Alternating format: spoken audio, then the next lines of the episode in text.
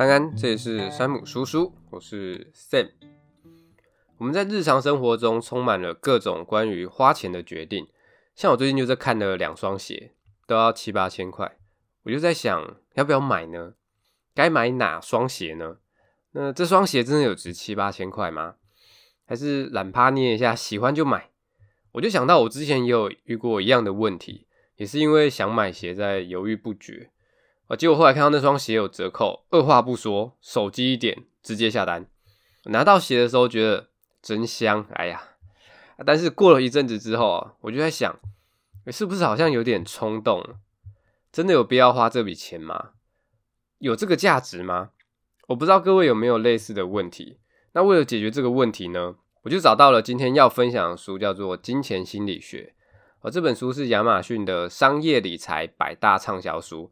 那这本书的作者有两位哦，第一位是丹·艾瑞利，他是杜克大学的心理学跟行为经济学教授。那另一位是杰夫·克莱斯勒，他本来是律师，后来转行变作家，专长是经济跟政治。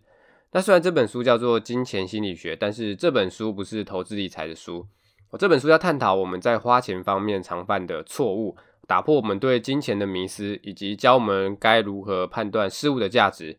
哦，不要被自己的偏见或是外在的因素影响。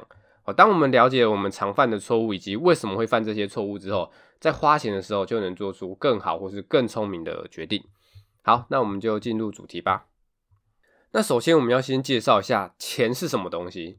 钱就是货币，这个货币就代表了价值，哦，代表我们可以换取事物的价值。那在货币还没出来之前，那时候的交易都是以物易物嘛。像是我用一只鸡跟你换一只鸭之类的，我，这种以物易物的方式相对就比较麻烦。那当货币出现了之后，就很方便了。有了货币，就可以让我们更容易的去衡量这个东西或者这个服务的价值啊，也让我们更容易进行交易，真的是很方便。会这么方便呢，是因为货币具有一些特性哦，像是通用性，就是说我们可以用货币来换取几乎任何的东西，还有就是可分割性。意思就是说，这个货币可以是任何东西，哦，像是一张支票，写个数字，签个名就可以当货币的，哦，甚至比特币这种虚拟货币也可以被当成货币，哦，这就让我们的交易变得很方便了。你就想嘛，以前以物易物的时候，假设我要十只鸭，我就要带十只鸡跟你换，那是不是很麻烦？而现在我要十只鸭带钱去就好了嘛，相当方便啊。钱还有一个特性就是可储存性，我就是说钱放久了，它还是可以用。哦，不像食物放久就会过期，不能吃了。因为货币的出现跟这些特性啊，就大大提升我们生活的方便性，真的很赞。那你说这么赞的东西有没有缺点呢？还是有的。其实任何的决定只要涉及到钱，就会变得复杂。我怎么说呢？假设你前面摆了一颗苹果跟水梨，在不考虑钱的情况下，你自己想吃什么就吃什么嘛。但是如果是要自己花钱买的话，这时候你就会考虑，诶，是要花五十块买一颗苹果呢，还是要花一百块买一颗水梨？你可能会想说，哦，我比较喜欢吃水梨，可是水梨一颗要一百，好贵哦，还是买苹果就好啦。我就会开始犹豫了嘛。哦，所以其实只要涉及到钱的问题啊，就会因为机会成本的关系，让我们变得比较难做决定。那什么是机会成本呢？就是取舍跟抉择嘛。你选择做某些事的时候，在现在或是未来就会舍弃的某些东西，像是现在选择买水梨，就等于是舍弃了苹果。用水果来举例，你们可能没什么感觉。我们用薪水来举例好了。我假设小明月初领了三万块，为了犒赏自己，小明就去吃了一顿大餐，买了新衣服、新鞋子、新包包。我到了月中，又出了新款的鞋子跟包包。哦，小明觉得天哪，太好看了吧！只能说对不起了，钱钱，我需要这个酷东西。钱没有不见，只是变成我喜欢的样子。买啦，哪次不买？对不对？哦，就这样一路花到了月底，小明发现不对耶，钱快花完嘞，诶，剩的好像只能吃面包跟泡面嘞。我甚至可能还要先跟别人借钱才能过活。我会有这种情况，就是因为小明没有考虑到机会成本嘛。哦，其实，在月中或是月初的时候，小明就应该考虑到机会成本了。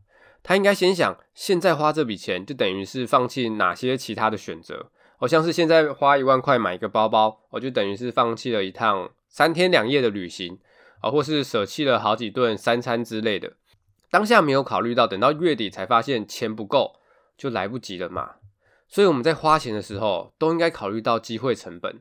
然而，很多人都是因为对于机会成本没有考虑周全，哦，甚至是完全没有考虑，就在花钱上面犯了很大的错误啊。那最理想的情况是，我们在花钱的时候，应该要评估这个东西的价值值多少，我愿意为它放弃什么啊？这是理想的状况啦。而实际上，多数人都不会想这么多嘛。哦，甚至我们也不知道要怎么评估事物的价值。那说到评估价值，我一样用小明的例子来举例。假设小明考虑清楚了，他想在月中买一个一万块的包包，哦，他愿意为这个包包月底吃泡面。或是愿意为这个包包而少出去玩几天，但是他可能没有想到的是，诶，这个包真的有这个价值吗？这个包包真的值得他少出去玩几天，或是值得他月底吃泡面吗？我其实光要评估一个事物的真正价值就很难咯，再加上现实生活中又有很多外在的诱惑，试图让我们不能做出正确的评估啊。如果我们不能理性消费的话，就会吃很多亏咯。那重点来了。我们该如何评估事物的价值哦，以及要怎样才不会被外在的人事物影响呢？这就是这本书的核心喽。是不是很想知道？想知道的抖内五星支持一下，解锁后面的内容。如果都没有的，这集时间就会显示到这边就结束喽。好啦，接下来我们就进入这本书的核心啦，就是要怎样打破金钱的迷思，学会聪明的消费。作者这边就用一个相当普通的故事跟我们分享，在日常生活中我们会遇到哪些关于钱的问题。这故事的主角叫做小明，又是小明。好啦，哦，小明就是一个领着基本薪资的上班族啊，因为工作压力大，有一次刚好到拉斯维加斯出差，就想说要舒压一下，我就去赌场玩一波。我正所谓小赌怡情，大赌可以成家立业，养家活口。他就换了两百美元的筹码进去玩，他想说，哎，那边免费停车，里面又有免费的酒可以喝，还有妹子可以看，手气好的话，搞不好从几百美元变成几千美元，对不对？那赌侠都可以用二十块赢到两千五百万了，他几百块要赢到几千块，不为过吧？于是他就兴高采烈的进去赌场，我打了一个晚上的过程，有输有赢嘛，赢钱的时候一度赢到上万美元呐、那小费都是五块十块美元在给的，而最后呢，十赌九输嘛，我打了一个晚上，全部的钱都输光了。哦，小明就想说，哎，今天手气不好，算了，才去仁安乐。哦，输光了就要回饭店休息嘛。那在回饭店的路上啊，他经过了咖啡厅，哎，想说不要买杯咖啡喝。哦，但是小明突然想到，回饭店就有免费的咖啡了。啊，算了，省下来好了，回饭店喝好了。好，故事就到这边结束。啊，听到这边，各位不知道心里会不会想说啊，我到底听了什么？好啦，魔鬼藏在细节里。哦，你们有没有发现，小明在赌场给的小费跟输了几百美元，好像没什么感觉啊？那个眼睛可能连眨都没有眨，而现在竟然会想要省一杯咖啡的钱，是不是有点奇怪？这其中的原因啊，跟我们的心理账户有关哦。而这个心理账户啊，就是说，小明把这几百美元归类成玩乐的钱，而一杯咖啡的钱是日常的开销。哦，日常开销就是能省就省嘛。哦，那因为这个心理账户的关系，让小明对于这两笔支出产生不同的感觉哦。哎，导致小明在赌场一个晚上输几百美元，哎，一眼都不眨，眉头都不皱，在平常却连一杯四美元的咖啡钱都要省。哦，听到这边，你们是不是觉得，哎？我好像也有这个心理账户诶，那这个故事呢？哦，不只是在讲心理账户而已哦，哦，里面还包含了免费的代价、付钱的痛苦、相对性、期望跟自制力，哦，厉害了吧？一个不起眼的故事啊，竟然隐藏那么多学问。我们先说赌场，呃，赌场用免费停车跟免费的酒，吸引大家进去啊，再把钱换成筹码，让我们在输钱的时候比较没有真的失去钱的感觉哦。那再来是相对性啊，那相对于牌桌上的几百美元，付五块美金当小费，感觉好像就没什么嘛。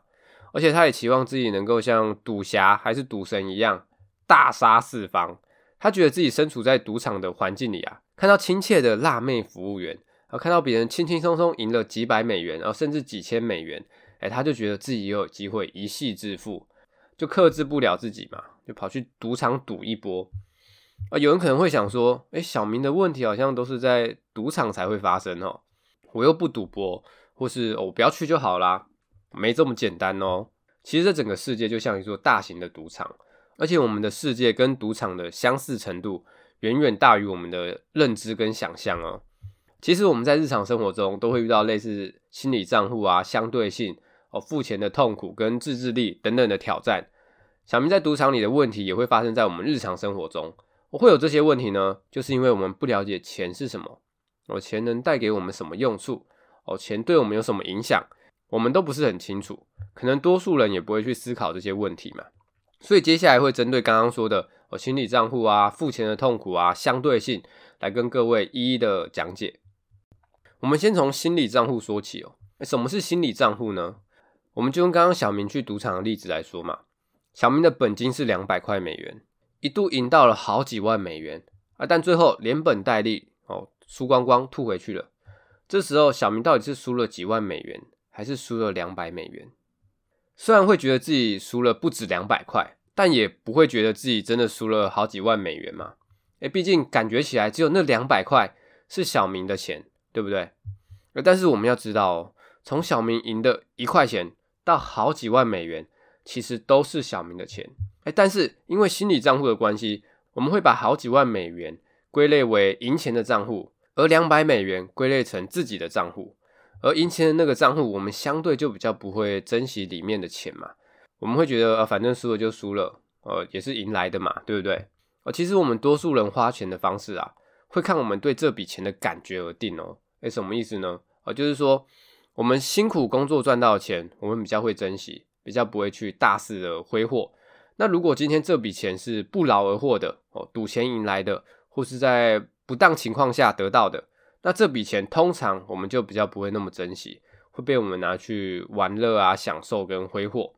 哎，但是我们要知道，不管我们怎么定义这笔钱，这笔钱都是我们的钱，但我们却习惯把钱分类到不同的心理类别啊。一旦把钱做了分类，就会影响我们怎么花这笔钱哦。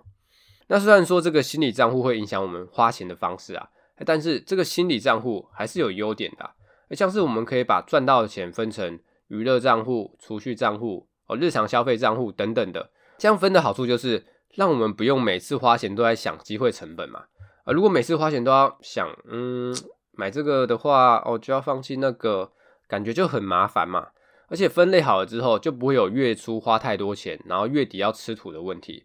哎，这时候这个心理账户就可以让我们花钱花的方便一点、轻松一点、开心一点哦。只是自己要分配好而已啊。特别是拿到什么奖金的时候嘛，哎，什么三节奖金啊，哦，年终奖金哦，你平常薪水可能都分配的很好，但是当拿到奖金的时候，哇，整个人就压起来了，买都买，对不对？要注意哦，这个奖金啊，也是你的钱，也是要好好规划的。哦，不要被心理账户影响哦。我觉得，诶，奖金是额外的钱，所以就随便乱花。好，那再来我们说说相对性。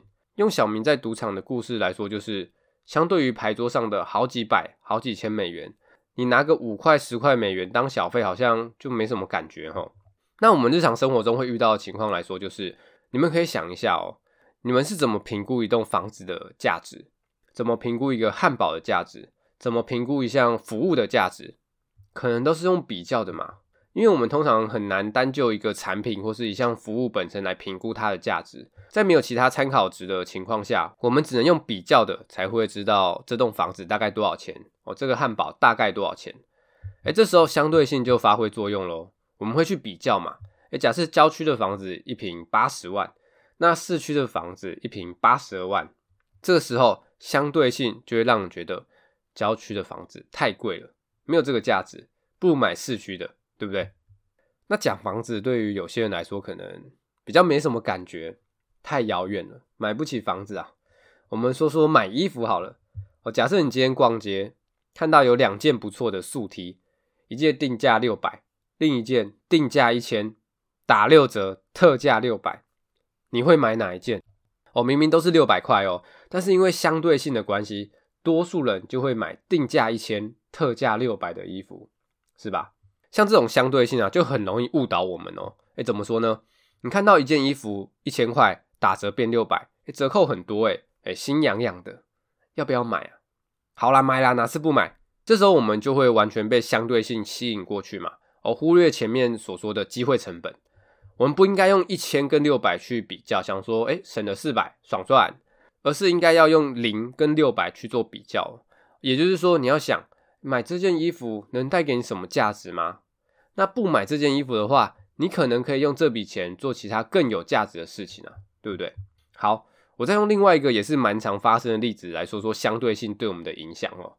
一样是在逛街，小明看到一双球鞋三千块，很喜欢。这时候店员跟小明说：“哎，你去另外一家鞋店，那家鞋店有特价，一双两千五，你开车五分钟就到了。”而小明很开心啊，想说开车五分钟省五百，爽赚。我相信多数人听到应该也会想说，诶，便宜五百耶，开车五分钟就到了，好，开去买，爽赚一波。好，那到了隔天，小明突然想到，诶，还有家具要买，于是就去看了沙发跟桌子。我这样一组买下来要十万，啊，结果店员又跟小明说，诶，附近有家具特卖会，一样的东西买下来便宜五百块，你开车只要五分钟就到了。这个时候，相信很多人应该会想说，才五百而已哦，啊，算了算了，懒得开过去了，直接在这边买就好了。相信聪明的各位已经听出了什么？三千便宜五百，你感觉便宜很多，但是十万便宜五百，你就觉得，诶，好像没什么。但是一样都是便宜五百啊，对不对？为什么会有这样的差异呢？就是因为我们被相对性给误导了。我在日常生活中有太多这种被相对性误导的例子了。甚至你快不快乐、幸不幸福，都会被相对性误导。怎么说呢？哦，像是有些人看到别人住豪宅、开跑车、背名牌包，我相比之下就会觉得哦，自己好像呃很穷啊、很可怜啊，过得不好。哦，这其实也是被相对性误导。好啦，这集先不讨论幸不幸福的问题，我们回到主题啊。哦，大家在买东西的时候就要特别注意，不要被这个相对性给影响了。好，那接下来就要来说说。花钱之痛对我们的影响，还记得小明一进去赌场不是要先换筹码吗？这个换筹码除了让大家打牌比较方便之外，还有一个重点哦，啊，就是让你比较没有付钱的感觉，也就是减少你的花钱之痛。有用过筹码打牌的朋友应该很有感觉哦，我自己就很有感觉，用现金打牌跟用筹码打牌，那感觉真的差很多啊。用筹码打牌真的比较不会有输钱那种心痛的感觉啊，诶，所以一个不注意，钱就没了。赌场用这种方法就能让输钱的人比较不会有心痛的感觉。那没有心痛的感觉，你就会愿意换更多的筹码继续玩下去嘛。那最后等你回过神的时候，你已经输一屁股了。大家可以想一下，在日常生活中有没有类似这种让我们付钱但比较不会心痛的状况？还真的有哦，就是信用卡。你要买东西的时候，不用拿现金出来，诶，刷一下就付钱了，是不是相当的方便？线上购物也是哦，输入卡号或是脸部解锁，哦，指纹解锁，诶，就付款了。现在也越来越多店家有提供行动支付的功能，而这些除了让我们在买东西的时候很方便之外，还大大的减少了我们花钱的痛苦。诶，很多人都是等到账单寄来才发现，诶，奇怪，我明明没买什么啊，怎么花了这么多钱，对不对？而且在日常生活中哦，除了信用卡之外，我们花钱的时间点也会影响我们的感受哦。基本上我们花钱的时间点有三个哦。第一个点就是使用前付费，就是预付；第二个点就是使用的当下付费；那最后一个就是使用之后再付费。那这三个付钱的点对我们有什么影响呢？哎，这时候就不是用小明来举例了，因为小明是单身狗，QQ。啊，那这是我们要用 A、B、C 三对要去度蜜月的夫妻来做举例。A 夫妻选择了先付了度蜜月的所有钱，哦，就包含了机票啊、饭店、玩乐、交通三餐。那 B 夫妻呢，是选择了使用的当下付费。哦，最后 C 夫妻选择了度完蜜月再付费。这三种付钱的时间点会有什么差异呢？我们就先从使用前付费的 A 夫妻开始说起，就是预付。A 夫妻因为事先付了费嘛，哎，等他们到了度蜜月的地方的时候，每一项的体验跟美食对他们来说感觉都像是免费的。他们在玩乐或是吃饭的时候都不用再考虑价钱，或是哎这个东西值不值得的问题，就是好好享受度蜜月。这个预付呢，是这三个付钱的时间点里面最让我们感觉不到痛苦的付钱方式哦。这种预付的方式会让我们在拿到商品或是体验服务的当下，比较感觉不到花钱之痛，因为你很早之前就已经先付了。那 B 夫妻呢？不管是吃饭还是玩乐，都需要当下付费，因此他们的花钱之痛就会相当的深刻啊。在这度蜜月期间，他们也比较会东想西想的，诶，想说花这笔钱值得吗？诶，花这个钱有必要吗？那虽然 B 夫妻这样可能可以省下一些度蜜月的钱啊，因为想比较多嘛，也比较感觉到花钱的痛，就比较不会乱花钱。诶，但是这样多少就会影响到度蜜月的兴致嘛。好，那最后 C 夫妻选择了度完蜜月再付钱，他们的花钱之痛相对于 B 夫妻来说就会少一点嘛。那这种之后再付钱的会有什么问题吗？他们的问题可能会是在度蜜月的几天后就会开始想，诶，这趟旅行真的值得吗？真的好玩吗？哦，尤其是到了付钱的前一天哦，诶，这种想法会越来越明显哦。那这样多少还是会影响到整个度蜜月的性质嘛。那听完之后，大家应该都知道，最能感受到花钱之痛的时间点，诶，就是第二个使用的当下付费。那现在你知我知，独眼龙也知啊。当我们花钱之痛越明显，我们就会越少花钱嘛。那不怎么花钱的话，商人是不是就赚不到钱了？所以商人也很懂花钱之痛哦。那为了能赚到钱嘛，商人就会想办法减少我们的花钱之痛嘛。那商人的方法就是用预付嘛、刷卡啊、啊行动支付啊，哦这些都可以减轻我们的花钱之痛哦。哦像是你先储值了一千块到星巴克的卡里面啊，因为先储值了嘛，所以当我们实际在消费的时候，就不会感觉到自己在花钱。平常饮料可能都买大杯的啊，因为储值的关系，可能就会买特大杯的。哦，甚至多点了一个点心哦，对不对？现在买个东西，信用卡一刷，Apple Pay 感应一下，我，线上购物手机一点就付钱了，方便快速啊，也没什么花钱的感觉。我都是等到账单寄来才发现，诶，奇怪，我怎么花这么多钱？有没有？我刷卡的时候，因为没有实际的付钱嘛，所以就没什么感觉。等到要缴账单的时候，就会相当有感觉了。在赌场把钱换成代币也是相同的概念哦。让我们没有实际花钱的感觉，就减少了我们的花钱之痛哦。所以各位，如果不想让自己乱花钱的话，就减少用预付的方式，而少用信用卡，或是把信用卡的额度调低。那相反的，如果你想要有一趟愉快的旅行或是体验，我就可以用预付的方式来好好享受这趟旅行或是体验。好，那这时候小明表示不要歧视单身狗了，该他出场了吧？所以我们就把故事再拉回到小明身上。前面有说小明为了买到便宜的鞋，所以开了五分钟的车去别家店买嘛。那买了新鞋很开心，就穿着新鞋去上班。那下班的时候想说，哎，心血来潮，呃，测试一下这双鞋好不好走，于是就决定用走路的回家。那在回家的路上呢，他看到一个蛮特别的餐车，就过去看一下菜单：油香煎饼佐嫩绿青葱，法式牛奶煎饼佐香丝豆泥。诶感觉好像很厉害诶，哦，虽然一个要一百块，但是小明想说，哦，都买一个来吃看看好了啦。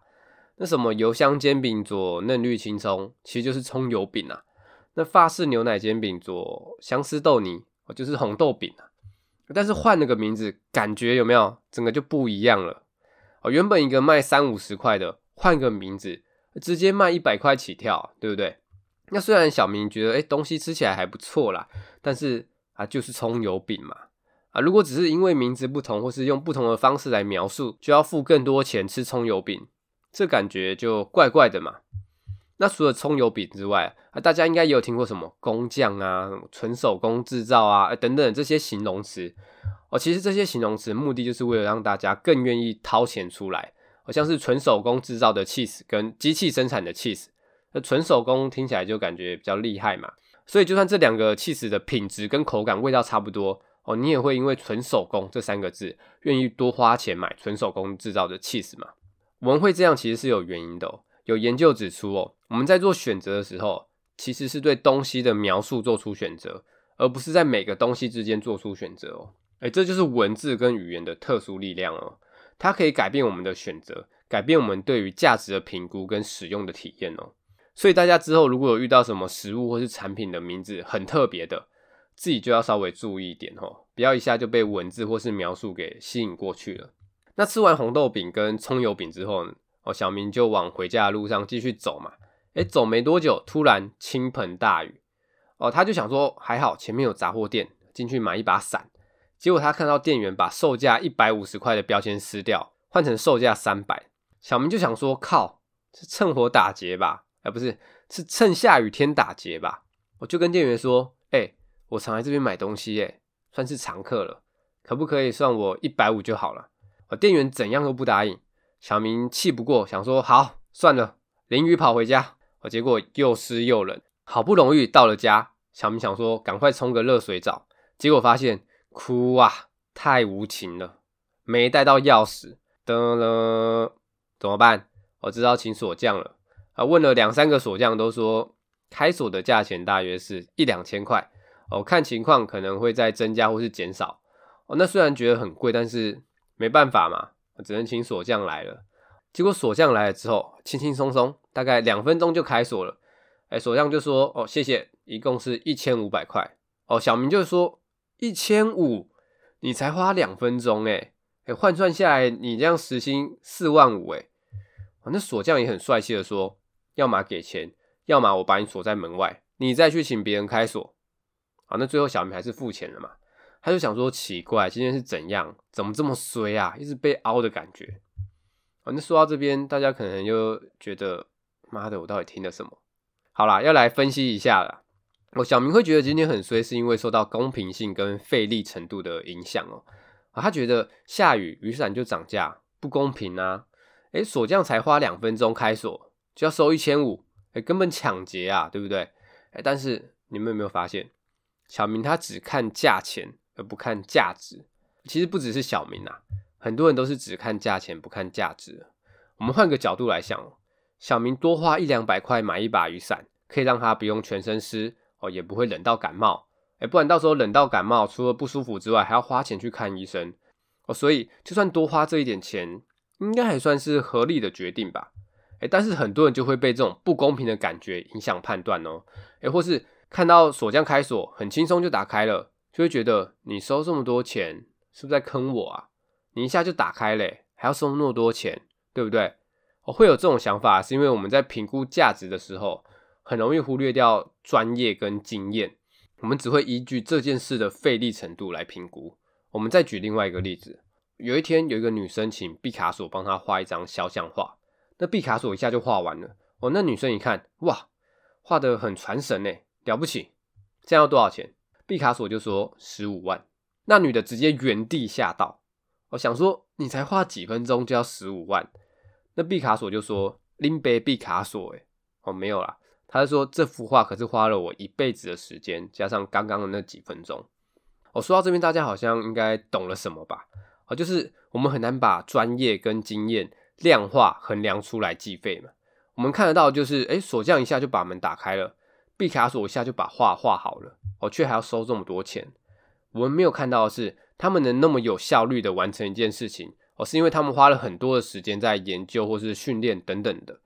所以我们在评估任何事物或是服务的价值的时候，不能单看价钱跟费力程度，而是要把专业跟经验都考量进去嘛。我看这件事情能带给我们的价值在哪里？那别人的专业跟经验你不懂的话，诶，最简单的就是看这件事情能带给你多大的价值嘛。好像是你在沙漠快渴死了，有一瓶水能够救你，你 all in 身家都要买来喝啊。所以我们不要觉得有些东西好像诶不公平，或是诶为什么要涨价？然后就不去花费哦，结果反而损失的是自己，或是看到锁匠一下就把门打开了，哦，就觉得哎，自己花这笔钱好像不值得。锁匠的收费如果是在合理的情况下，我们应该要尊重他的专业跟经验啊。哦，最重要的还是要看这个东西或这项服务能带给我们多少的价值。好，那最后我们就要来说说最直接影响我们判断价值的东西，那就是钱。我们常说一分钱一分货嘛。那贵的东西真的比较好吗？在《谁说人是理性的》这一本书里面有提到一项实验哦，而这个实验就是拿了一颗维他命 C，骗受测试的人说，哎，这是一颗止痛药哦，请他们做测试哦。实验方就跟测试的人员说，这边有两种止痛药哦，其实都是维他命 C 啊，一颗一百，一颗十块，请他们吃了之后再做疼痛的测试。哎，测试的结果就是，几乎所有人都认为一颗一百的药效比较好。是不是很神奇？哦，照理来说，效果应该要是一样的啊。毕竟吃了一样的东西嘛。而且理论上，价格也不应该影响到这个东西的价值或是性能嘛。哦，但实验的结果显示，实际上价格就是会影响哦。那为什么会这样呢？因为价格可以衡量，而价值却是很难衡量的。哦，比起评估价值，评估价格简单多了嘛。因为价格很明显就是一个数字嘛，而价值就比较抽象一点。所以我们在评估一些东西的时候，就会比较偏向于只看它的价格。我们常说一分钱一分货嘛，就很容易觉得，诶，贵的就是比较好。哦，那虽然说价格确实是一个很清楚的数字，但是如果太重视价格的话，哦，可能就会很容易忽略掉这件事物本身的价值。哦，有人可能会说，啊，没差，反正我有钱呐，我就只看价格，有什么问题吗？那如果只是买东西、吃东西，你有钱，你钱多哦，你只看价格的话，其实好像也没什么问题哈，对不对？但是如果今天是食衣住行以外的东西呢？像是你的人生、你的健康、家庭跟幸福，你要怎么用钱去衡量？哦，很难衡量吧。所以不管我们现在的生活状况怎么样，在做任何决定的时候，不应该总是从钱的角度来思考问题哦。毕竟钱不是人生中最重要的东西嘛。好，那以上就是会影响我们评估价值的各种因素嘛。哦，那虽然说我们都大概知道了哪些因素会影响我们判断价值。哎，但是知道归知道，有时候还是很难做到嘛。哦，那为什么会这样呢？哦，有时候就是因为自制力不够嘛。哦，最后就只能说，哦，对不起了，钱钱，我需要这个酷东西。哦，所以呢，作者也很贴心的提供了一个增加自制力的方法，就是穿越时空，想象一下跟未来的自己对话。那这个对话呢，我们叫正面积极一点。我可以跟未来的自己说，我已经开始理财了。我学会存钱，不会乱花钱了。哦，退休后不用担心没有钱了。哦，或是想象一下未来的自己跟现在的自己说：“哎，谢谢你都有控制好饮食，好好理财，让我在六七十岁有钱又有命花。”那让我有这个动力做山姆叔叔的原因之一，就是用了这个方法。哎，我觉得未来的我会感谢现在的我有做这个 podcast。哦，这样想就比较有动力继续做下去啊。我当然看到有些人的留言鼓励，也会是我的动力来源呐。呃，我这样说，大家应该哦听得懂意思齁。好啦，大家可以试着跟未来的自己对话看看呐。跟未来的自己对话可以改变我们的思维，增加我们抵抗诱惑的意志力。那再来就是，现在因为科技的进步嘛，让我们的生活越来越方便，诱惑也越来越多，所以难免有意志力薄弱的时候嘛。哎，这时候脑波一弱。诶，别人随便说什么，你可能就会想说买啦，哪次不买？